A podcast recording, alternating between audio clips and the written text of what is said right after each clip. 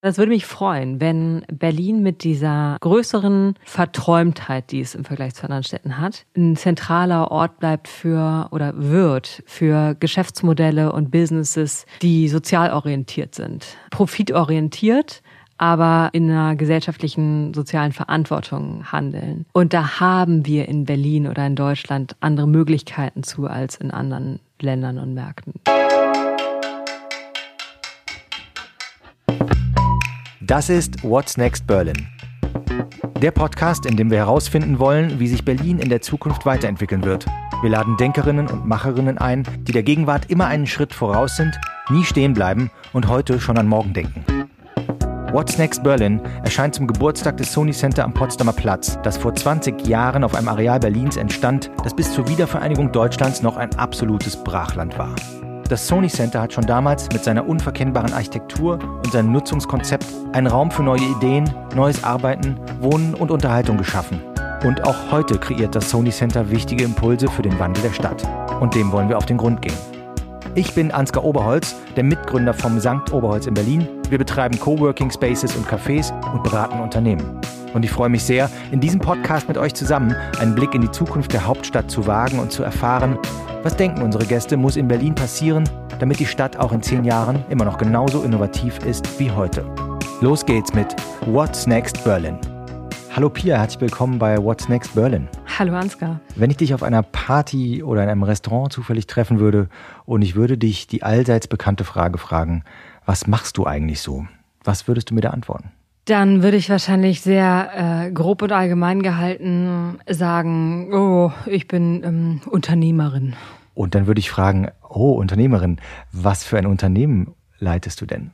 Oder hast du gegründet? Dann würde ich sagen, das heißt Opinory. Und das kennst du wahrscheinlich, ohne es zu wissen. Denn wenn du Online-Medien liest, manchmal, whatever, Spiegel oder Fatz oder Bunte oder Stern oder was auch immer, dann findest du da manchmal in Artikeln äh, eine Frage und so eine kleine Tacho-Grafik, auf der du dich positionieren kannst. Und das sind wir. Und das ist eine Technologie, ein Tool, mit dem Publisher, Verlage und Werbetreibende einen Direktkontakt zu ihren Lesern und Zielgruppen aufbauen. Das ist dieser kleine Tacho, wo danach immer so, er hüpft danach immer so ein bisschen und dann fällt so ein Punkt irgendwo hin, ne? Oder genau, mehr, ja. und dann siehst mhm. du, wie du im Vergleich zu anderen Lesern stehst. Ja. Es ist anders als ganz viele denken, keine Markt- oder Meinungsforschung, die wir da machen, sondern es ist ein Dialog und ja, äh, Kontakt-Marketing-Tool. Ich finde, es funktioniert ziemlich gut, weil ich will eigentlich immer nicht meine Meinung abgeben, aber ich mache es dann doch immer wieder. Ja. ganz spannend, weil die Frage so verlockend ist. Man will halt wissen, wie die, wie die anderen so denken. Das ist unser ja. Kerntalent, genau. Und deswegen funktioniert das für unsere Kunden gut, weil die sozusagen eine passive Zielgruppe damit damit aktivieren und da einen organischeren Weg zu finden, ihre Message zu platzieren. Also wenn da, weiß nicht, zum Beispiel Toyota eine Frage zu E-Mobility äh, stellt in einem Artikel zur Zukunft des Fahrens auf Wirtschaftswoche, dann ist das eine angenehmere Form von Werbung, als wenn dir da eine Display-Ad reingeknallt wird und interaktiver und userfreundlicher, genau. Das stimmt. Lass uns später das noch vertiefen, auch Geschäftsmodelle und so weiter, das interessiert mich sehr. Aber Davor hast du ja wahrscheinlich, oder warst du immer schon Unternehmerin oder hast du davor mal was anderes gemacht? Oder? Ich hab, war vorher, oder ich habe, ähm, ich bin, würde ich sagen, mal mit Opinory so ein bisschen mit als, ich weiß gar nicht, ob das noch politisch korrekt ist, das zu sagen, als Jungfrau zum Kinder gekommen. also ich war in meinem ersten Job, als ich das gestartet habe. Und ich war, mein, mein Job war, ich war Journalistin oder ursprünglich Journalistin und dann habe ich so an einer Schnittstelle zwischen Produkt und Redaktion äh, in einem Verlag gearbeitet. Und da im Grunde schon auf gleichen Themen. So wie kriegt man irgendwie eine Zielgruppe oder eine Audience aktiviert? Wie baut mhm. man Kontakt zu denen auf? Und wie funktioniert sozusagen äh, Online-Content besser oder, oder weitreichender als eine Zeitung, die online gestellt ist? Und das heißt, in, in dem Job hatte ich das Thema schon umgetrieben. Wie bekommt man Leute dazu wie mich, ja, wie ich es eben geschildert habe, dann doch dahin zu klicken? Ja, und, genau. Ja? Das war einfach so, also ich meine, es gab ja früher Leserbriefe oder es gibt immer noch Leserbriefe, die sind mhm. auch schön und wichtig und sollten mhm. beantwortet werden, aber die Masse ist einfach stumm in klassischen also im World Wide Web, also alles, was du, was nicht Social Media ist, was nicht Facebook ist oder Instagram oder sowas, da bist du ja, da interagierst du die ganze Zeit. Und den Rest des Internets gibt's aber auch noch und den sollst bitte weitergeben und nicht von irgendwie, nicht, dass das alles von zwei, drei Unternehmen dominiert wird. Und was da fehlt, ist dieses Interaktionsmoment. Da, da bist du passiv normalerweise, wenn du, wenn du was liest. Und da war eine Frage, die mich und damals meinen Bruder beschäftigt hat. Wie kann man da eine aktivere Experience schaffen? Und das deckte sich mit so den Verlagszielen, die ich im, die mir im Newsroom begegneten, wo sich so langsam die Frage stellte, man kriegt tausende Klicks, Milliarden Klicks, aber wie kriegt man eine loyale Community hin? Hm. Und du hast gerade schon erwähnt, du hast es mit deinem Bruder gegründet. Und ich habe auch gelesen, deine Mutter ist ja auch äh, im Journalismus tätig mhm. oder tätig gewesen. Und dein Bruder auch? Also Nö, der nicht. Der war okay. so, der war so äh, Beraterhansel. und ihr habt das dann zusammen gegründet. Wie kam das? War das eine sehr bewusste Entscheidung oder war das zufällig? Also gab es den einen also Tag, wo ihr gesagt habt? Er hat die Initialzündung gegeben. Er kam gerade von der Harvard Business School. Mhm. Also vollgedampft, vollgeimpft mit so Can-Do Spirit und Let's Change, Let's Make the World a Better Place und so weiter. Davon war ich mit meiner kartoffeldeutschen Karriere irgendwie relativ weit weg weg. Und äh, der hat so den, die, die, eine verwandte Idee platziert und gesagt, lass das machen. Und war eben mit genau dem richtigen Spirit voll gepumpt, das dann auch in eine Umsetzung zu treiben. Und ich hatte in, dem, in der Phase Zeit. Und dann haben wir das irgendwie so relativ organisch gestartet. Also es war eher ein Reinstolpern, würde ich mal sagen, als eine bewusste Entscheidung. Hey, jetzt werden wir Unternehmer. Es gab nicht diese, ihr habt nie gefragt, ob ihr ähm, ein gutes Unternehmer-Duo seid oder sozusagen nicht einmal hingesetzt und gesagt, hu, wollen wir das wirklich machen? Wir sind ja äh, immerhin auch noch Geschwister, sondern es ist so organisch entstanden. Das hat sich so ja performativ beantwortet, würde ja. ich sagen. Ähm, und ich würde auch gar nicht sagen, dass wir immer ein gutes Gründerteam waren, aber im Grunde immer komplementär in unseren Stärken, die sehr unterschiedlich sind. Und dann auch in diesen, wie lange ist das jetzt? Fünf Jahre Jahre oder sechs Jahre, die wir zusammen. So lange gibt es euch schon, ne? Ja, also wir haben ja das als Nebenprojekt gestartet mhm. und das mhm. ist schon eine richtige Weile her. Ähm, ich höre da auch auf zu zählen, aber auf dieser, auf dieser ganz schönen Strecke, die wir miteinander zurückgelegt haben, natürlich auch viel miteinander, aneinander gelernt. Ich glaube, als Unternehmer oder Gründer hat man immer, also wird man sich immer miteinander auseinandersetzen müssen, am Ende auch immer über Themen, die irgendwie einen aus der Kindheit geprägt haben. Nur wenn man eben dann zufällig auch noch Verwandtschaft ersten Grades an seiner Seite hat, hat man ja auch die gleiche Kindheit gehabt. Das ist ja super spannend. Das heißt, man weiß ja eigentlich, wo es herkommt. Ne? So, man weiß eigentlich, so man weiß Küchenpsychologie, ja. ja. Und kann genau sagen, warum du jetzt so reagierst. Wie, wie früher beim, beim Lego-Spielen oder so. Ja, ja, genau. Und um kurz noch bei deiner Familie zu bleiben, deine Mutter ist Journalistin. Wie findet die denn das, was ihre beiden Kinder da machen? Findet die das äh, als einen Schritt nach vorne oder ist das eher Hexenwerk für sie? Oder? Also ich würde sagen, ähm, sie nimmt das bei meinem Bruder Cornelius und mir unterschiedlich wahr oder hat es ursprünglich mal unterschiedlich wahrgenommen. Wir hatten einfach einen direkten aktiven Draht, weil sie als damals noch aktiv arbeitende und nicht verrentete Journalistin. Als ihr gegründet habt, war sie noch aktiv. Genau. Mhm. Und äh, äh, als ich sozusagen da meine Wege in den Journalismus gesucht und gefunden habe, da war sie mir eine total aktive, große Hilfe. Mhm. Und das hat ihr, glaube ich, auch viel gegeben. Mhm. Und dann war es, glaube ich, so eine leichte kleine Traurigkeit dabei, als ich so den Weg wieder so ein bisschen oder zumindest den Kernweg verlassen habe und wieder ein unbekannter Restaurant betreten hat, was einfach so eine, eine kleine Nähe verringert hat, bisschen. Also ich glaube, das war eine kleine Melancholie dabei. Auf meiner Seite, Cornelis gegenüber nicht. Der hat immer irgendwie sozusagen andere Sachen gemacht. Und dann, ja, großes Interesse Interesse, aber ich meine, sie ist kein Digital Native, sondern 66. Aber immer bemüht, das zu verstehen, was wir da machen.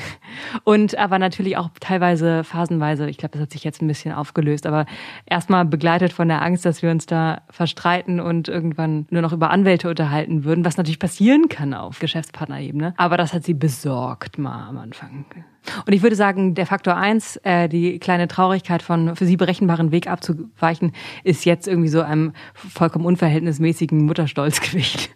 Habe ich neulich gesehen, dass ihr zusammen interviewt wurdet, ne, am Anfang der Corona-Krise? Ja. Deine stimmt. Mutter und du? Ja. Mhm. Das heißt aber, bist du denn noch klassisch journalistisch tätig? Also klassisch journalistisch. Also ich habe, ich mache einen Podcast und da kommen bestimmt irgendwie. Das ist schon also, klassisch journalistisch. Ja, im, also im, im Fragestellen kommen auf jeden Fall journalistische Qualitäten kommen da zum Tragen. Sonst immer mal wieder in einer einen oder anderen Form, aber nicht wirklich. Äh, also ich könnte jetzt nicht sagen, wenn ich sagen würde, wir verkaufen jetzt Opinory und äh, alle Karten werden neu gemischt, da würde ich mich nicht guten Gewissens vor Newsroom stellen können und sagen, jetzt arbeite ich wieder hier, weil mein direktes Erfahrungswissen halt vier Jahre alt ist und da haben sich Sachen verändert.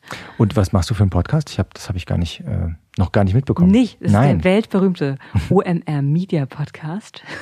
Ah. Und da interviewe ich im Zwei-Wochen-Takt äh, Menschen und Köpfe aus der Medien- und digitalen Verlagswelt. Und das sind mehrheitlich Deutsche, teilweise Amerikaner, weil wir da auch viele Partner haben und die auch interessante Perspektiven auf Themen haben, aber weiß ich von Gabor Steingart über Matze Hielscher. Der war der erste Gast tatsächlich. Matze? Ja, jetzt gerade war Sebastian Turner da und hat da über ähm, Lokaljournalismus ähm, gesprochen, der Tagesspiegel mit Eigentümer. Viele. Also ich mache das seit anderthalb Jahren. Ah, das äh, ja, muss ich mir sofort abonnieren. Unbedingt. Ähm, hier, heute sitzt du ja mal auf der anderen Seite. Und nochmal kurz in Bezug auf Medien. Was ist dein Lieblingspodcast? Was liest du am liebsten? Was ziehst du dir so täglich rein, ohne groß nachdenken zu müssen, als, als Infoquelle? Also ich glaube, auf professioneller Ebene finde ich den Pivot-Podcast mit äh, Karis Fischer und Scott Galloway am interessantesten, der einfach sozusagen die Tech-Szene und mit auch seinen politischen Dimensionen beleuchtet. Dann, wenn es eher so um Abschalten geht oder einfach nicht um professionelles Wachsein, sondern Professionelles Wachsein ist gut. es gibt auch normales Wachsein. Es ist schon normales Wachsein. Ähm, hier, Hotel Matze höre ich natürlich gerne. Ich höre gerne den Zeitverbrechen-Podcast. Ich höre gerne The Missing Crypto Queen. Ah. Ähm, so eine der größten Cryptocurrencies, äh, deren Gründerin und Anführerin ist eben 2017, hat sich aus dem Staub gemacht oder ist weg, verschwunden. Und da stecken Milliarden hinter.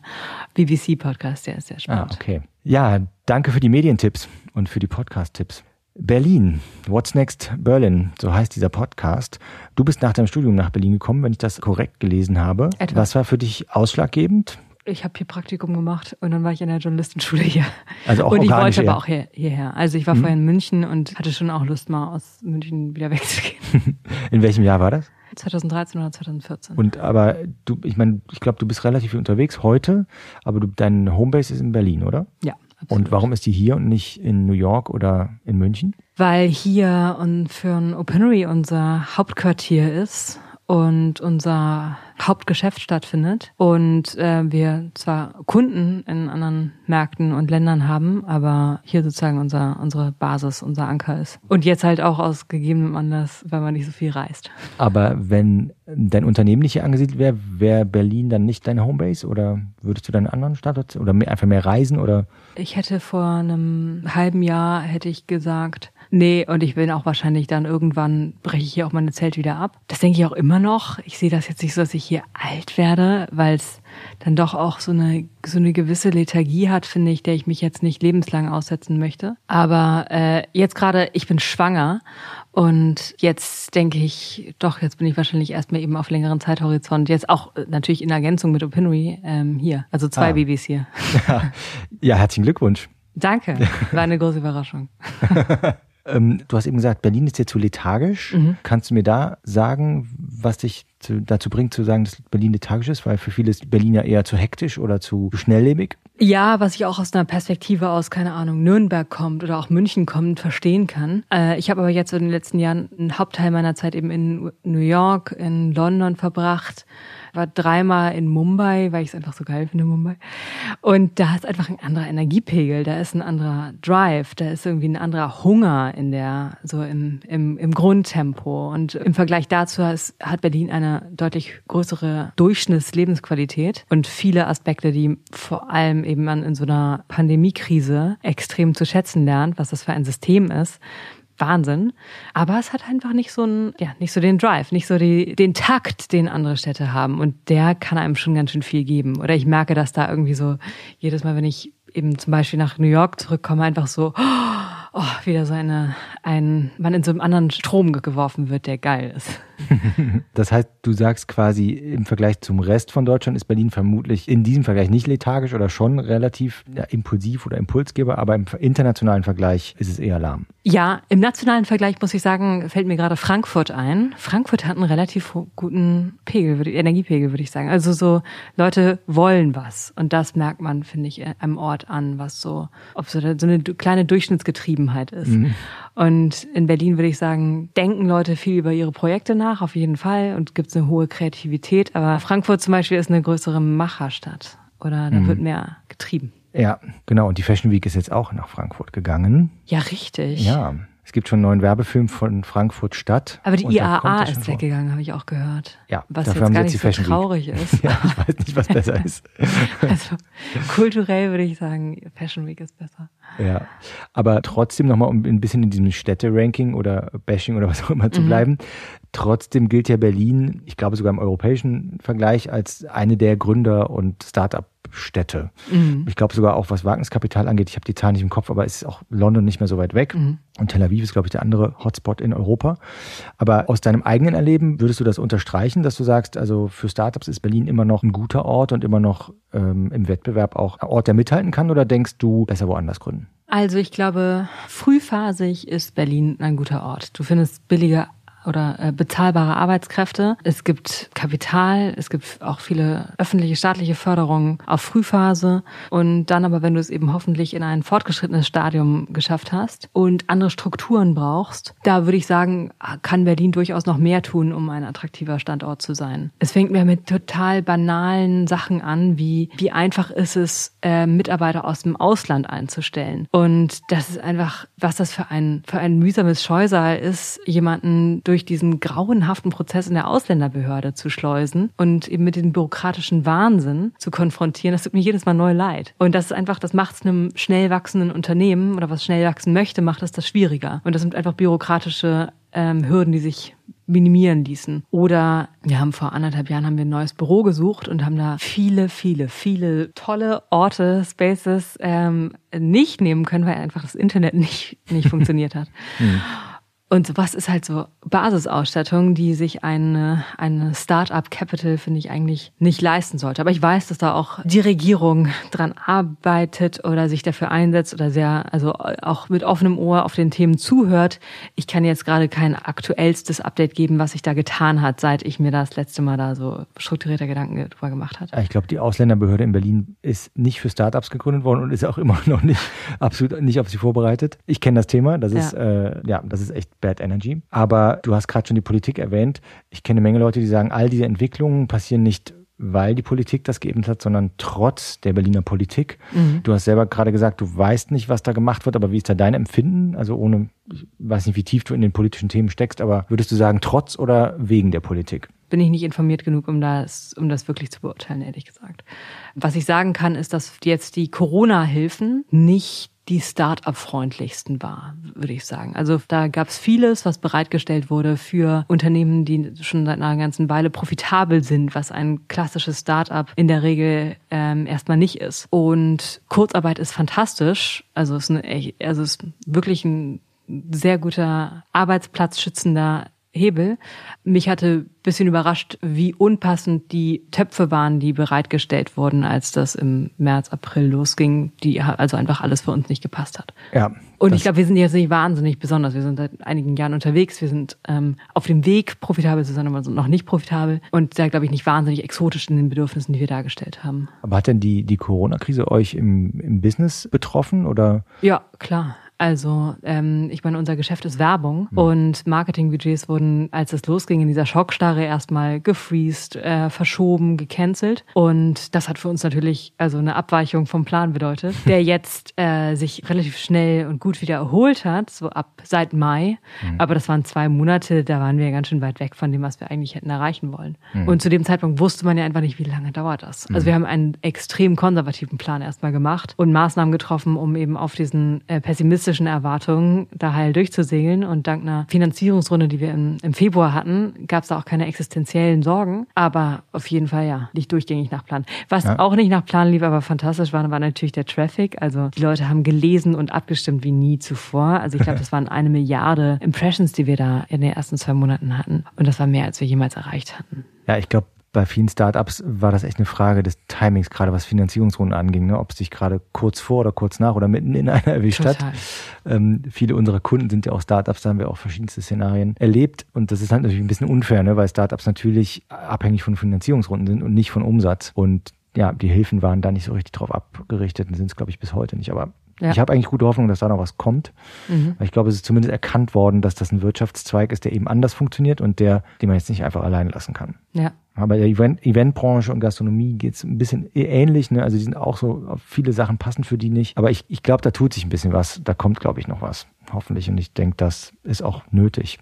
Ich würde jetzt auch nicht sagen, dass die Startup-Branche und Startup-Bedürfnisse die allerersten sind, die bedient werden sollten. Also ich finde, was äh, Solo-Selbstständige erleben, auch mega. Also das ist, das ist eine viel existenziellere Krise, äh, kann das für, für Einzelpersonen bedeuten. Also ich, ich kann da, bin froh, kein Politiker zu sein, da priorisieren zu müssen in den Bedürfnissen. Das ist sauschwer. Klar, die haben natürlich auch jetzt ein bisschen was um die Ohren. Ja, ja. Und Du hast eben schon gesagt, ihr seid mit dem Büro umgezogen. Ihr seid aus dem Prenzlauer Berg, aus einem relativ, sag mal, muckeligen, netten, kleinen oh. Startup-Büro, ja, an dem du sehr, sehr hängst, das weiß ich, oder hingst oder noch hängst, zum Engendamm gezogen. Du hast eben schon gesagt, ein paar Auswahlkriterien war zum Beispiel schnelles Internet. Und gar nicht so weit weg ist der Potsdamer Platz mit dem Sony Center und wir haben ähm, vor dem Interview mit dem Architekten Helmut Jahn vom Sony Center gesprochen. Der hat das vor 20 Jahren entworfen und er hat uns erzählt, dass er bei dem Entwurf vor allen Dingen es damals als Herausforderung empfand, einen Gebäudekomplex zu entwerfen, der eben mehr ist als eine Anreihung von einzelnen Objekten, sondern eben ein Ort zum Arbeiten, Leben und auch der Unterhaltung und vor allen Dingen auch der Kommunikation. Wenn du heute an das Sony Center an den Potsdamer Platz denkst, was denkst du, wie könnte man dort mehr veränderte Arbeitskultur, mehr New Work, mehr Startups ansiedeln und wie könnten sie diesen Ort prägen? Ich habe mal in der Nähe vom Potsdamer Platz Praktikum gemacht und bin da dann jeden Tag am Potsdamer Platz vorbeigekommen. Und da war das jetzt noch nicht ein Ort, wo ich dachte, Augenblick verweile doch, weil es schon irgendwie ein sehr dezentraler Ort ist. Und es gibt das Sony Center, stimmt. Es hat, hatte da etwas, was mich nicht eingeladen hat oder nicht dazu gebracht hat, da drin Zeit zu verbringen. Aber ich kann noch nicht genau sagen, warum. Ich muss gerade auch in Parallel, also ich kann nicht das Sony Center unabhängig entkoppelt vom Potsdamer Platz denken, sondern sehe das jetzt als Ganzes mhm. und muss gerade mal im Vergleich an den Rosenthaler Platz denken, der auch als Platz, das ist eine Kreuzung und echt nicht schön und trotzdem ein Knotenpunkt und trotzdem irgendwie ein so ein konzentrischer Punkt, aber kein Platz, wo man sagt, das ist einer unserer Perlen in Berlin oder vom, von, von, von der Optik her nicht, ne? Aber eben ja, als absolut, Ort ja. dann doch. Und ich frage mich gerade, was ist der Unterschied oder was müsste man schaffen am Potsdamer Platz, um das zu gewährleisten oder am, im Sony Center. Äh, hier, euer St. Oberholz ist natürlich ein, einer der Anker am Rosenthaler Platz. Also zieht ein. Ich überlege noch, was darüber hinaus zu schaffen wäre. Also ich finde, irgendwas ist in der Optik des Potsdamer Platz, ist irgendwas Unnahbares. Wahrscheinlich fährt man als Amerikaner, der noch nie in Berlin war, da durch und so solide beeindruckt. Aber du denkst nicht, hier möchte ich mich niederlassen. Ich finde, Bänke machen immer einen krassen Unterschied. Ne? Sitzbänke? Ja. Hm? Also nicht äh, Geldbänke. Oder? Nee. ja. Einfach ein paar ja. Volksbanken, Deutsche Banken und Sparkassen. Also das wäre ein Tipp, mehr Sitzgelegenheiten oder vielleicht sogar mit Wi-Fi? Ja, stimmt. Das schafft auf jeden Fall zumindest irgendwie so immer auch eine, das bringt auch die Jugendlichen dahin. Ja, und ich finde, Sitzbänke machen einen Unterschied, geben einfach ein Signal, ich möchte, dass du dich hier niederlässt. Ähm, alles, was ich da an mir jetzt gerade an Läden ins Bewusstsein rufen kann, sind unindividuelle Ketten. Und da fehlt ein bisschen das Individuelle, was, ne, was Nahbares schafft oder irgendwie eine, ein Charakter gibt. Und die fehlen da, glaube ich. Ist ja irgendwie, mir fallen jetzt Bapiano ein, mir fällt da, fällt da irgendwie mhm. Costa Coffee ein, Kinokette. Mehr lokale Marken, mehr lokale Akteure. Mhm. Ja, mhm. genau. Das schafft auf jeden Fall irgendwie eine, eine Nahbarkeit und Echtheit, finde ich. Was müsste am Potsdamer Platz passieren, dass ihr mit Opinory dahin zieht? Wir hätten da, glaube ich, kein prinzipielles Dogma gegen, aber be also bezahlbar, schöner Raum und gutes Internet. und lokale Marken. ja, genau. Ähm, also ich weiß noch, wie ich da immer eben mittags rumgeeiert bin und äh, am Ende meistens bei Vapiano oder dieser asiatischen Kette gelandet bin, um irgendwas zum Mittagessen mitzunehmen, aber es war kein Durchatmen da. Und solche Räume müssen irgendwie gegeben sein, finde ich. Schnelles Internet, lokale Marken, Raum zum Durchatmen und mehr Sitzbänke. Ja. Das sind doch Maßnahmen, die man recht leicht umsetzen kann. Absolut. Aber ähm, was war für den Engeldamm denn die Entscheidung neben offensichtlich schnellem Internet, was da, das es da gibt, aber was machen die Räume für euch zu guten Arbeitsräumen und der Standort? Also unser altes Büro war sozusagen sozusagen mitten im Kiez. Du saßt da äh, draußen ebenerdig quasi oder am Fenster und hast und warst richtig eingebettet da. Und da, wo wir jetzt sind, das ist, da ist man mehr in einem UFO. Also es ist ganz oben mit einem fantastischen Blick und viel Licht und äh, vor allem sehr viel mehr Platz, als wir vorher hatten. Und das war das Hauptauswahlkriterium mit vielen Meetingräumen und irgendwie einer guten Atmosphäre. Wir sind richtig sozusagen platzmäßig in die Breite gegangen. Also in dem Büro, wo wir hier in, in Prenzlauer Berg waren, haben wir, glaube ich, mit fünf Leuten gestartet und waren dann irgendwann 50. Also wir haben es wirklich sehr ausgereizt, was den Platz anging. Und da äh, hatten wir Luft, Luft zum Atmen.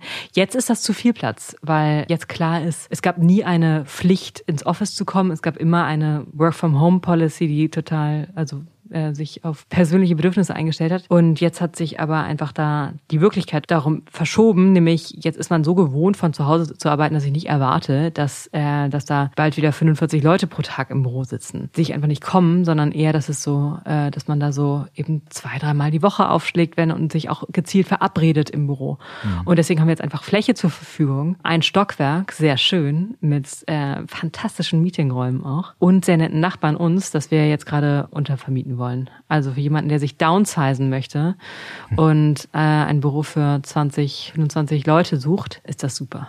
Ja, das ist ganz spannend, was die Veränderung von Büronutzung angeht. Ich glaube, Büros werden eine Relevanz behalten, aber wie wird man sie nutzen? Ich glaube, das steht ja, also Klar, es gab diese Homeoffice-Welle, mobiles Arbeiten für euch offensichtlich eine Selbstverständlichkeit, für viele ähm, etablierte Unternehmen ja der Schock schlechthin, der Kulturschock schlechthin, mit dem Beweis, dass es irgendwie geht. Und du hast schon angedeutet, ihr werdet das Büro anders nutzen, ihr werdet es eher anlassbezogen definieren und nicht einfach man geht halt hin, weil man da hingeht und weil man irgendwie Bock auf die Kollegen hat, sondern weil man vielleicht einen Workshop macht. Man wird da sicherlich auch auf, auf Social Distancing und so weiter achten, um zu sehen, dass man, man macht ihr sowas, dass ihr einen Plan habt, dass ihr wisst, dass nicht zu viele Leute im Büro sind? Ja, also aktuell sind da bis zu 15 pro Tag. Mhm. Und das ist nicht nur anlassbezogen, ja. sondern auch einfach, und das kenne ich von mir selber, man hat einfach irgendeine Lust auf so Austausch, mhm. Menschen um sich herum. Ja. Und das hat jetzt auch so einen ganz anderen so Event-Excitement-Charakter mit den Menschen, ja. die mit denen man arbeitet auf Slack, auch die sitzen neben einem. Wow.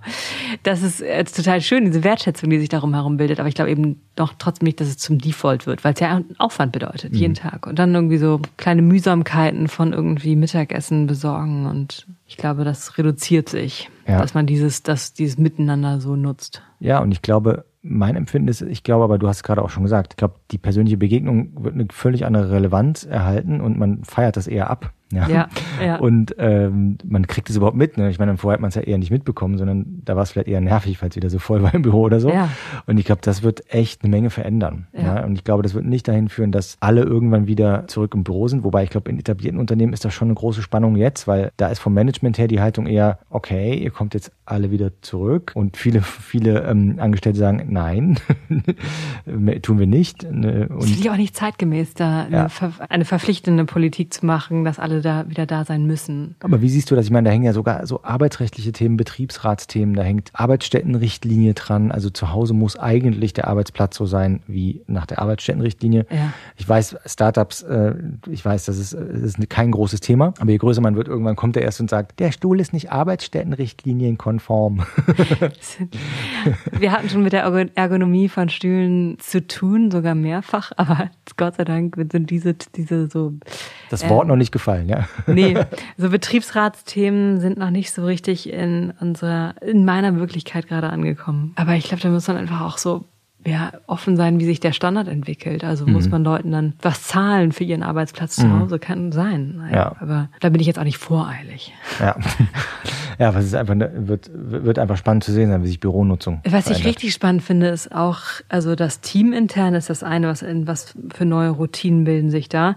Und ich glaube, es hat sich einfach echt in jedem Unternehmen gezeigt, dass diese ganzen coolen digitalen Kaffeerunden nett sind, aber so dieses eben live und in Farbe irgendeine Unersetzlichkeit auch hat. Mhm. Aber noch spannender finde ich, wie sich das eben zwischen Unternehmen, also das Netzwerken entwickelt, weil das, diese Zufälligkeit von so Begegnungen auf Events, die lange Partnerschaften, Kooperationen, große Deals und so weiter, also Geschäftsrelevanz nach sich ziehen, mhm. wie organisieren die sich in mhm. der Zukunft? Weil ich glaube eben, es nicht mehr mit der Selbstverständlichkeit stattfindet stattfindet, sich nee. zu, in einen Raum zu begeben. Ja. Und über für eine ganze Weile nicht. Aber das ist unersetzlich irgendwie für, für ein laufendes Geschäft. Bin da deiner Meinung. Ich glaube, das wird für eine lange Zeit, vielleicht am längsten, wird man nicht bereit sein, in Räume zu gehen, wo viele Menschen sind, die man nicht kennt und, ja. und, und man nicht sicher sein kann, dass man genug Abstand hat. Ähm, wir kennen es auch aus unserem Geschäft. Also wir haben, unser Geschäft ist im Kern ja eigentlich möglichst viel offene Fläche, möglichst viel Begegnung. Also es hat uns echt getroffen und gerade diese Flächen sind auch noch am schwierigsten zu vermarkten. Es geht schon ne, mit mehr Abstand und weniger Dichte, aber das ist tatsächlich das, was die Leute instinktiv meiden. Und zum Beispiel auch, auch von vielen Café-Kollegen weiß ich das, dass die Cafés, die eigentlich so Top-Lagen hatten, an großen belebten Kreuzungen, die sind jetzt im Moment schwieriger und haben weniger. Also die haben zwar viel Frequenz, aber die Leute sind da weniger bereit, hineinzugehen, als in so kleine Kiezlagen. Ne, ist das in euren Cafés auch so? Ich meine, ihr habt ja das am Rosenthaler Platz und dann Zedenicker Straße und so. Seht ihr das da gespiegelt? Also, dass da ja, also es ist so, dass der, also es erholt sich jetzt alles langsam wieder. Es ist ganz, ganz beruhigend und schön zu sehen. Aber die Zednicker Straße, also der kiezige Laden, ja. der ist, ähm, der wird sehr gut angenommen und die Leute sind da, also das zieht die Leute richtig an und wir dürfen auch ein bisschen mehr Außenfläche benutzen, ne? Und ja. so.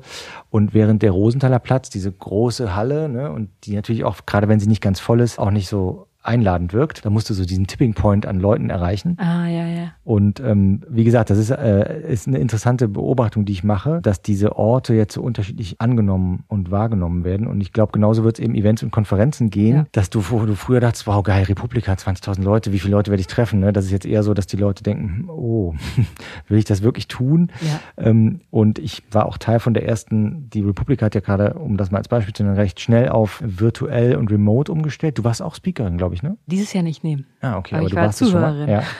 Zuhörerin, ja. Ich hatte da auch einen Slot und da wurde auch versucht, da gab es auch ein QA nach dem, also es wurde aufgenommen, danach gab es ein QA, ja. was dann live war. Und da gab es auch so virtuell organisierte Höfe und so. Ich habe jetzt noch nichts gehört von der Republik, aber ich glaube, das ist einfach nicht dasselbe, wenn ich jetzt in irgendeinen so Chat oder so gehe oder so in so einen Zoom-Call, wo 100 Leute sind und man dann zufällig sich begegnet. Ich glaube, das ist nicht ersetzbar. Ich habe gestern auch mit äh, jemandem drüber geredet. Über dieses, das, was eben an so Zufalls-One-on-Ones auch bei manchen Webinaren oder mhm. Konferenzen organisiert wird. Ich finde, das hat so eine ganz unangenehme Intimität, wenn du jetzt erst noch im Vortragsraum bist und dann weißt du, in fünf Minuten wirst du mit einer fremden Person One-on-One -on -one auf den Screen gebracht. Es hat irgendwie eine größere Intimität. Das macht mich nervöser als ein Einzelgespräch auf einer, auf einem Event. Oder es hat so eine Unausweichlichkeit, die ganz unangenehm ist. Also es sind noch nicht keine, es ist keine ideale, kein ideales Ersatzprogramm mhm. für dieses, für diese total wertvollen Einzelgespräche, die man auf solchen ja. Echtkonferenzen hat. Was macht das für dich noch intimer als die echte Begegnung? Wo machst du das dran? Das also ich glaube, fest? der andere ist halt in deinem Wohnzimmer oder in deiner Küche. ne? Stimmt. Das hat was äh, Intimes. Ich finde, das hat ja auch in Teams, wo man sich schon lange kennt, eine andere Nähe geschaffen, dass du, was du da alles gesehen hast aus dem Umfeld deiner Mitarbeiter, das ähm, hat ja eine andere Nähe geschaffen, die schön ist und war, aber eben mit einer fremden Person dann halt so sehr nah. Mhm. Ähm, das ist das eine. Und dann gibt's halt so kein Entkommen in diesem Gestagten. Also so, wenn du dir auf einer Konferenz beim Weg läufst, dann redest du kurz und dann läuft aber nicht mehr und du sagst ja, ja ich gehe noch mal was zu trinken holen.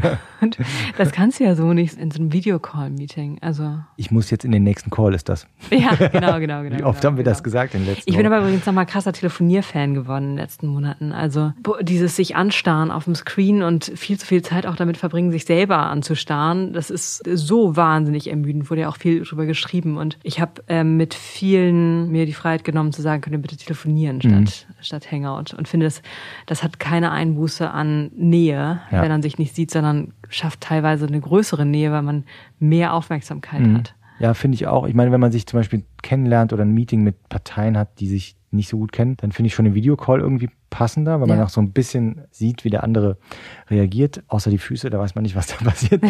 Aber du hast recht, ich finde auch telefonieren, also mir ging es am Anfang fürchterlich auf die Nerven, weil ich habe quasi plötzlich nur noch telefoniert. Ja, ich habe irgendwie zehn Stunden am Tag telefoniert. Ich habe zweimal am Tag dieses Telefon aufgeladen ja. und es hatte eigentlich einen ganz guten Akku. Und äh, ich kam mir eigentlich vor wie in den 90ern, weil bevor E-Mail so breit waren, also ja. in den 90er Jahren, kaum vorstellbar, gab es halt Leute, denen konntest du keine E-Mail schreiben. Da hast du eigentlich alles mit dem Telefon geregelt. So. Und wenn es hochkam, hast du immer noch jemand anderen in den Call gemakelt, so hieß das. ja. Und dann war es schon wow. Und äh, ansonsten hast du halt mit den drei Leuten nacheinander telefoniert und das synchronisiert. Ne? Also das war so wie so, wie so ähm, synchrones äh, Videokonferenz. Sich hat da jemand auf den revolutionären Gedanken gebracht, was wäre, wenn Telefonieren jetzt erst erfunden werden worden wäre. Also mhm. das wäre the hottest shit. Das wäre sozusagen ja Sprachnachrichten in Echtzeit. ja. Live, ja. Live-Sprachnachrichten. Ja. Ich glaube, da würden sich alle draufstürzen. Aber jetzt ist Ja. Telefonieren halt echt retro. Ja. Und invasiv auch. Das erlebe ich schon, wenn man sich nicht zum Telefonieren verabredet, sondern jemand einfach anruft. Ja. Dann ich, äh, äh, äh, wieso rufst du denn einfach an? So, ich schreibe doch gerade eine Nachricht. Aber würdest du, würdest du nicht auch sagen, dass das eigentlich auch New Work ist, dass man irgendwann so eine Konvention getroffen hat, dass man nicht einfach anrufen kann, sondern dass man eigentlich sich ankündigt oder fragt oder dass man eher versucht, das im Chat zu klären? In Ich welchem glaube, Tool ist auch ein immer? bisschen irregeleitetes New Work, ehrlich gesagt, Ja? finde ich. Weil, also wenn es darum geht, wenn es um Effizienz geht, dann ist teilweise ein Telefonat einfach Ja. deutlich schneller als Ja. Remote-Kommunikation und weniger anfällig für Missverständnisse. Mhm. Und ich finde, dass äh, dieses, das Unterbenutzen wir so ein bisschen. Würdest du sagen, dass die Leute bei Videokonferenzen pünktlicher sind als bei realen Meetings? Also es braucht ja immer so diese zwei, drei, fünf Minuten, bis alle so da sind. Aber bei Meetings ist es ja oft schrecklich, dass du ewig brauchst, bis die Leute da sind und du kannst auch nichts anderes machen eigentlich, ne? Stimmt. Ich glaube, es tendenziell ist man ein bisschen pünktlicher oder ich bin ein bisschen pünktlicher. Trotzdem häufig noch so meine zwei Minuten zu spät. Eine Sache habe ich neulich gehört. In England ist es ganz üblich, dass du eben in einem klassischen Meeting zehn Minuten vorher da bist. Wow. Ich habe das von einem Deutschen gehört. Ja, das klingt sehr Und deutsch, ehrlich gesagt. Es klingt sehr deutsch, aber es hat eine, es hat eine Funktion. Das ist das, da findet nämlich, also man sitzt da im Raum und wartet, fängt nicht an, aber tauscht so drei, vier, fünf Sätze aus und da wird eigentlich die wird eigentlich schon alles beschlossen in diesen paar Sätzen. Und dann hast du das Meeting, das wo irgendjemand moderiert und und und Takeaways festgehalten werden. Aber der Outcome dieses Meetings wird eigentlich in diesen zehn Minuten vorher besprochen. Das ist Pre-Meet. Und ähm, ja. es, es wirkt total unproduktiv, weil alle so an ihrem Computer sitzen und ihr Ding machen und Mhm. eben so fahrig drei Sätze ausgetauscht werden. Aber es ist total zentral. Und wie haben Engländer dieses, diese Pre-Meet-Kultur digitalisi- digitalisiert, frage ich mich. Also mir war es vollkommen Die fremd. Videocalls meinst du? Ja, genau, genau. Das Stimmt, teilweise ist das Ding ja gar nicht offen, du kommst ja gar nicht rein, ne, vorher. Ja, aber das ist dann ja irgendwie awkward, so da sozusagen umeinander rumzusitzen, äh, um Screen rumzusitzen. Also ich glaube, es lässt sich nicht so in dieser Mhm. eingespielten Selbstverständlichkeit äh, wiederholen Ja. im Videocall. Und was würdest, wie siehst du das kulturell? Also wenn die in dem Meeting vorher das schnell, also in dem Pre-Meet kurz besprechen eigentlich und danach wird das nur noch gespielt, die Entscheidung, ist das ist eigentlich sehr konventionell oder sehr oldschool, oder? Ja, durchaus oldschool. War auch ein Oldschool-Unternehmen, um das es da ging. aber ich glaube, es ist eben in Oldschool-Unternehmen üblich. Ich weiß nicht, Ja, wie es in also ich glaube, in deutschen Unternehmen ist es sehr üblich, dass dass es kein Pre-Meeting gibt, aber dass man schon vorher weiß, wer in dem Meeting das bestimmen wird, dass, wie das Meeting ausgeht. Klar, das ist ja auch irgendwie dann einfach zwischenmenschliche Politik, die Ja. übergreifend ist irgendwie. Ja, und viele, also ich, ich glaube, in konventionellen Unternehmen sitzen auch viele Leute da und schreiben halt, die, also acht Leute im Meeting, sechs schreiben E-Mails, zwei diskutieren. Der eine ist, der ist höher gestellt und beschließt dann am Ende. Da sind schon wahnsinnig viele Förmlichkeiten, die man da miteinander so äh, Theater spielt. Also ich, wir hängen die ganze Zeit einen Buchtitel im Kopf rum und ich habe das Buch dazu noch nicht gelesen, aber ich empfehle es trotzdem. und zwar gibt's äh, Sarah Cooper, das ist eine amerikanische Comedian, die macht richtig gutes Lip-Syncing von Trump, unfassbar komisch. Und die hat vorher in der Corporate-Welt gearbeitet, bei Yahoo und Google, glaube ich. Und hat da ein Buch geschrieben, How to be successful without hurting men's feelings. Und das eben in den Ausschnitten, die ich gelesen habe, legt ganz viele von diesen eben Förmlichkeiten offenbar und diese Sachen, die man miteinander macht, um richtig zu scheinen. Da eben mit dem Purpose, ähm, ja, to be successful as a woman without hurting men's feelings. Dann gab noch ein anderes Buch, How to be successful in meetings, eben wie du deinen Punkt auf einer Chart platzierst oder wie du eine Nachfrage stellst und damit wahnsinnig smart wirkst, äh, auch wenn du wirklich gar nicht dich äh, innerlich beteiligst. Aber das kann man schon, glaube ich, ganz cool de dechiffrieren, diese ganzen, diese, diese Phrasenhaftigkeit im Arbeitsumgang miteinander, der Rituale, ne? Das sind ja. Ja. auch Rituale. Das sind, äh, die Arbeitswelt ist geprägt von Ritualen. Man ist sich dessen gar nicht bewusst. Und die verändern sich jetzt, glaube ich, alle sehr ra radikal. Das Buch, was du da ähm, äh, gerade ähm, geschildert hast, su- super, müssen wir unbedingt in die Session Notes packen. Mich erinnert es an das Buch, äh, wie man über Bücher, Bücher spricht, die man nicht gelesen hat. Ah, ja, okay, das ist ist gleiche wahrscheinlich so eine Kategorie. ähnliche Ja. Technik. Ja. Und ähm, ja, aber die, genau, die Rituale verändern sich und du hast gerade schon angesprochen, auch dieses Buch, diese ganze Veränderung der Arbeitswelt, das ganze New Work-Thema. Wie siehst du das Gender-Thema da drin? Hast du das Gefühl, dass mit New Work auch eine neue Gleichberechtigung oder, oder äh, Entspannung zwischen den Geschlechtern entsteht? Oder hast du das Gefühl, da passiert das Gleiche nur in einem neuen Gewand? Also es passiert definitiv nicht von alleine. Wir hatten gerade eine Diskussion heute auf Slack, ähm, weil heute viele Unternehmen äh, ihr Unternehmenslogo auf sozialen Kanälen in Regenbogenfarben gepostet haben. Und das eben glaube ich, ja, sehr, sehr viele Unternehmen gemacht haben, ohne sich jemals irgendwo wirklich eben für dieses Thema eingesetzt zu haben oder sich dazu positioniert zu haben, in einer etwas weniger niedrigschwelligen Form als sein Logo zu ändern. Und das, finde ich, signalisiert keine gesellschaftliche Veränderung, dass das gemacht wird oder dass sich dazu positioniert und äh, Haltung bezogen wird, weil das ein Marketingteam gerade gut findet. Also das glaube ich definitiv nicht, dass, das, dass sich da Strukturen in New Work-Umfeld von alleine ändern, sondern dass das ein Kraftaufwand in jedem Einzelunternehmen bedeutet. Also ich glaube, in der Generation von unter 25-Jährigen gibt es da eine andere Selbstverständlichkeit, aber ich kann sogar von mir selber sagen, dass ich noch von konventionellen Rollenbildern geprägt bin und die du persönlich. Ja, hm? obwohl meine Mutter äh, Hauptverdienerin war und Vollzeit gearbeitet hat, trotzdem sitzen einfach konventionelle Rollenbilder in meinem Kopf, die ich aktiv mir bewusst machen muss, um etwas anders zu machen. Bezogen auf mich selber und bezogen auf die Strukturen, die wir schaffen. Ich sehe, dass, wenn ich mit Jüngeren spreche, ja, so unter 25, dass da wirklich ein anderes Denken ist, eine andere Sensibilität, eine andere Wahrnehmung. Aber die schaffen noch nicht die Strukturen in unserer Arbeitswelt, sondern die arbeiten mhm. da gerade rein. Deswegen glaube ich, ist das, ja, wie gesagt, ein Kraftaufwand in jedem Einzelunternehmen.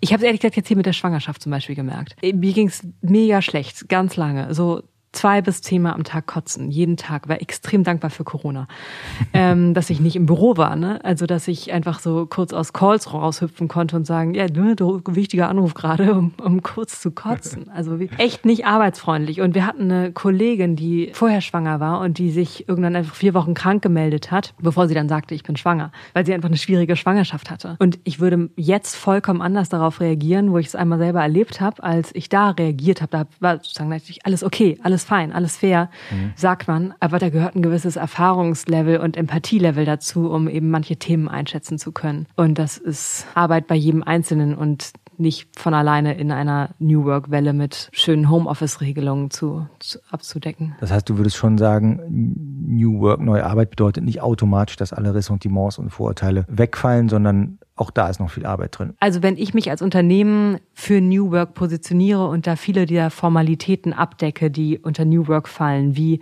flexible Arbeitszeiten oder flexible Homeoffice-Regelungen oder äh, ein Open Space in meinem Büro und gesunde Snacks, was man alles als so Home Bällebad? Ja, Bällebad, Hafermilch. Und das man alles als New Work Attribute klassifizieren mhm. könnte. Und ich glaube, man kann eben das Missverständnis schnell machen, diese Attribute alle zu erfüllen, aber trotzdem komplett an diesen Themen vorbeizusegeln. Mhm. Deswegen würde ich sagen, wenn ich als Unternehmen glaube, ich bin New Work und, okay, ist jetzt die Frage, was ist New Work? Aber sozusagen, wenn ich glaube, ich bin extrem fortschrittlich, weil ich diese Sachen mache, bin ich es noch nicht automatisch. Mhm. Also hier mein eigenes Beispiel, ne? Also wie ist mein Empathielevel mit einer schwangeren Mitarbeiterin?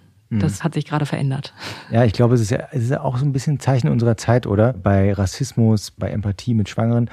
Man merkt so ein bisschen, man muss es eigentlich mal selber erlebt haben, damit man sich ein Urteil darüber ja. äh, erlauben darf. Und ja, am Ende gehört da ein bisschen Lebenserfahrung dazu, ne, weil junge Menschen können einfach noch nicht so viele Dinge erlebt haben. Und ich habe schon so das Gefühl, das ist eine Sache, die unsere Zeit so prägt, ne? So dass man merkt, ähm, so, ging, so geht's mir auch mit vielen Sachen, hm, okay, wenn du einmal auf der anderen Seite warst, dann weißt du jetzt, warum das eben sich so anfühlt und warum ja. das nicht so cool ist und so. Das ist, glaube ich, ganz wichtig. Ich glaube, da reguliert sich auch ein Hype rund um Start-up-Kultur, den es in den letzten Jahren gegeben hat. Und Startups häufig von eben äh, wenig erfahrenen, unter 30-Jährigen gegründet, die noch keine Lebenserfahrung haben und aber eben neu erfunden haben, haben, wie Arbeit funktioniert und da auch richtig wichtige, super neue Standards gesetzt haben, mhm. die tollerweise in äh, traditionellere Unternehmen überschwappen.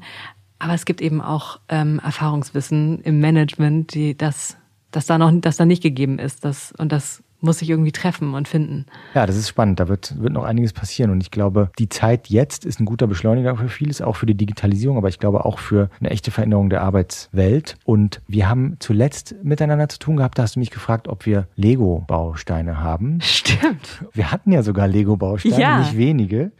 Sie haben uns ähm, sehr glücklich gemacht. Genau, die haben wir und ich weiß gar nicht, was habt ihr denn damit gemacht? Also hat das irgendwas mit neuer Arbeit zu tun gehabt? Im weiteren Sinne ja. Also wir hatten äh, Offsite, äh, die wir unter normalen Umständen alle drei Monate in Person an einem Ort irgendwo außerhalb von Berlin machen, wo wir besprechen, wo geht's hin, wer sind wir gerade, wer sind wir in einem Jahr und uns dafür Zeit und Rahmen geben. Und da ging es konkret darum, dass wir das Gefühl hatten, dass irgendwie das, was wir als unsere Mission definiert haben, noch nicht so richtig, noch nicht so richtig eingesunken ist und irgendwie abs etwas Abstraktes ist. Was, was ist eure Mission, wenn ich fragen darf? Wir helfen Menschen, Position zu beziehen oder sich zu Debatten mhm. zu positionieren. Helping people make up their mind. Mhm. Durch die Fragen, die wir stellen. Mhm. Mehr Millionenfach am Tag. So, und das war aber eben abstrakt und da war die Idee, dass wir eben auf der Offsite mit Lego unsere Mission nachbauen was sehr auch abstrakt ist, aber irgendwie einfach etwas Abstraktes formbar machen soll. Mhm. Und das war sehr lustig und es war cool und es war, es war, es war richtig geil und ich, wir waren sehr dankbar für das Lego. Und das heißt, jeder hat so alleine so ein bisschen Lego gebaut? Nee, es damit, waren oder? Gruppen. Okay, es waren ja. Gruppen. Und was haben die dann so gebaut damit? Also ein Team hat, äh, ich kann das jetzt aber leider nicht mehr richtig herleiten, wie das in der Message zusammenhing. Ein Team hat Trump gebaut. Dann gingen viele Konstruktionen so in richtungsweisend, weil man sozusagen mit Making Up Your Mind heißt, ich beziehe eine Position, ich, ich stelle mich selber in ein Lager und da waren viele so Orientierungskonstrukte, ich weiß es nicht mehr ganz genau, aber sozusagen so Wege, die mit Lego gebaut wurden und Optionen, also so verschiedene, verschiedene Felder, wo man sich positionieren konnte. So. Das heißt, Lego, Lego ist jetzt das neue Bällebad oder? Keine Ahnung, ob das äh, auf breiterem Level so ist. Ich liebe Lego einfach. Also auf jeden ich, Fall vereinbar mit Kindern. Was ich jetzt, ich wollte eigentlich, dass wir eben in unsere, in, so, in unsere Meetingräume Lego stellen, weil ich es so geil finde. Und ich liebe es einfach mit meinen Händen etwas zu machen, während man redet. Oder mir hilft das zu fokussieren. Und ich glaube, das ist bei anderen wahrscheinlich auch so. Aber jetzt gerade ist es nicht so äh, Corona-konform. Oh nee, Lego gar nicht. Ne? Nee. Müsstest du eigentlich immer alles in ein Desinfektionsbad, Jeden nicht Stein in ein Bällebad schmeißen. Ja, ja die, ähm, wir haben mal eine Zeit lang unseren Projekt- und Ressourcenplan mit Lego an der Wand gemacht. Ah. Das war auch ganz lustig, aber irgendwie hat es sich nie so richtig durchgesetzt, weil das ist dann doch mühsam, weil Sehr du ja immer dann vor Ort sein musst. Und das ist halt nicht dezentral, sondern zentral. Ne? Ja. Und da hast du teilweise Fotos davon gemacht. Das hat nie so richtig funktioniert, aber sah cool aus. Ja, glaube ich ja. sofort. Nochmal zur Veränderung der Arbeitswelt und damit komme ich zu meiner letzten Frage. Die ähm, ja, Veränderung der Arbeitswelt, New Work. Ja, du hast auch, auch vorhin schon gesagt, was ist das eigentlich? Das ist auch eine weite Definition. Ich kenne Leute, die, die viel in dem Bereich tätig sind, die sagen, sie können den Begriff eigentlich nicht mehr, nicht mehr hören. Man spricht jetzt von wirksamen Arbeiten teilweise. Aber wenn du zehn Jahre vorspulst, radikal, was denkst du, wie wird die Arbeitswelt geprägt sein? Von welchen Trends oder, oder Arbeitsweisen? Und denkst du, dass Berlin dabei eine wichtige Rolle spielen könnte oder nicht? Ich glaube, dass es einen anhaltenden Trend weg von diesen kontinuierlichen Langzeitarbeitsverhältnissen gibt und hin zu mehr Turnover, weil jetzt nicht abzusehen ist, dass sich eine stabilere wirtschaftliche Lage ergibt. Und das heißt sozusagen, ich möchte als Unternehmen Flexibilität in meinen Arbeitsverhältnissen haben, um auf Wellen reagieren zu können. Und das bedeutet für Mitarbeiter mehr Job. Hopping. Und das verändert die Kultur in Teams und äh, die Erwartungshaltung an Arbeitgeber. Lässt sich ja in den USA schon irgendwie ganz äh, deutlich sehen, wie das, was das für eine unterschiedliche Identifizierung mit dem Unternehmen macht oder Pragmatismus hm. im Umgang mit Arbeitsverhältnissen. Ähm, was nicht schlecht sein muss, aber ein echter Unterschied ist. Hm. Ich meine, bei uns ist die älteste Mitarbeiterin drei Jahre da und das ist für uns sau viel. Für die goldene Ehrennadel. Ja. ja, also ich glaube, da wird sich eine andere Adaption mit diesem höheren Turnover etablieren. Ich glaube, dass Berlin, also wenn sich da nicht irgendwie radikal politisch was ändert von irgendwie, also weiß ich, Mietendeckel weiß ja jetzt in eine Richtung, dass das nicht so ultra schnell auf einen Hyperkommerzialisierungstrend gesetzt wird, also als Stadt. Deswegen glaube ich, wird da so ein gewisser, eine größere Freiheit in der Lebensführung erstmal erhalten bleiben, anders als in London, wo du irgendwie einfach deine zwei Jobs brauchst, um über die Runden zu kommen. Und wie prägt das die Arbeitswelt dann? Ja, einer relativen kreativen Freiheit, die da drin noch gegeben bleibt. Hoffentlich. Also ich glaube, im relativen internationalen Vergleich wird das auf jeden Fall der Fall sein, dass es weniger tough ist als andere Standorte. Weiterhin, glaube ich, Internationalisierung ganz doll. Ich meine, jetzt gerade finde ich, also ist Deutschland mit unserer Form von Sozialsystem wirklich ein extrem lebenswerter Ort. Und ich glaube, das wird ähm, weiterhin auch aus USA und Großbritannien und anderen Ländern Arbeitssuchende anziehen. Das kann natürlich dann auch zu einer zu einem Preiskampf am Arbeitsmarkt führen. Das sind gerade so wild zusammengeworfene Gedanken. Ja, sehr ne? gut. Naja, wir, reden über in zehn Jahren. Ja, ich meine, es ist ja. nicht so leicht. Echt nicht leicht. Zu assoziieren. Ich könnte mir vorstellen, oder das würde mich freuen, wenn Berlin mit dieser größeren Verträumtheit, die es im Vergleich zu anderen Städten hat, ein zentraler Ort bleibt für oder wird für Geschäftsmodelle und Businesses, die sozial orientiert sind. Also profitorientiert, aber in einer gesellschaftlichen, sozialen Verantwortung handeln. Und da haben wir in Berlin oder in Deutschland andere Möglichkeiten zu als in anderen Ländern und Märkten. Und das würde mich freuen, wenn das richtig genutzt wird. Das klingt nach einer guten Zukunft, wenn das denn so wird. Und ich glaube, da gibt es eine gute Chance für Berlin. Vielen Dank, Pia, und bis bald, wenn du wieder Lego brauchst. Ja, danke dir. Danke für dieses inspirierende Gespräch und den Einblick in die Zukunft unserer Stadt. Das war What's Next Berlin, ein Podcast vom Berliner Sony Center, produziert von Mitvergnügen. Abonniert den Podcast überall, wo es ihn zu hören gibt, oder bewertet und kommentiert ihn gerne bei Apple. Ich bin gespannt, wie euch der Podcast gefällt. Ich freue mich aufs nächste Mal, wenn wir wieder darüber sprechen werden, was kommt wohl als nächstes auf Berlin zu. Tschüss, macht's gut und bis nächste Woche.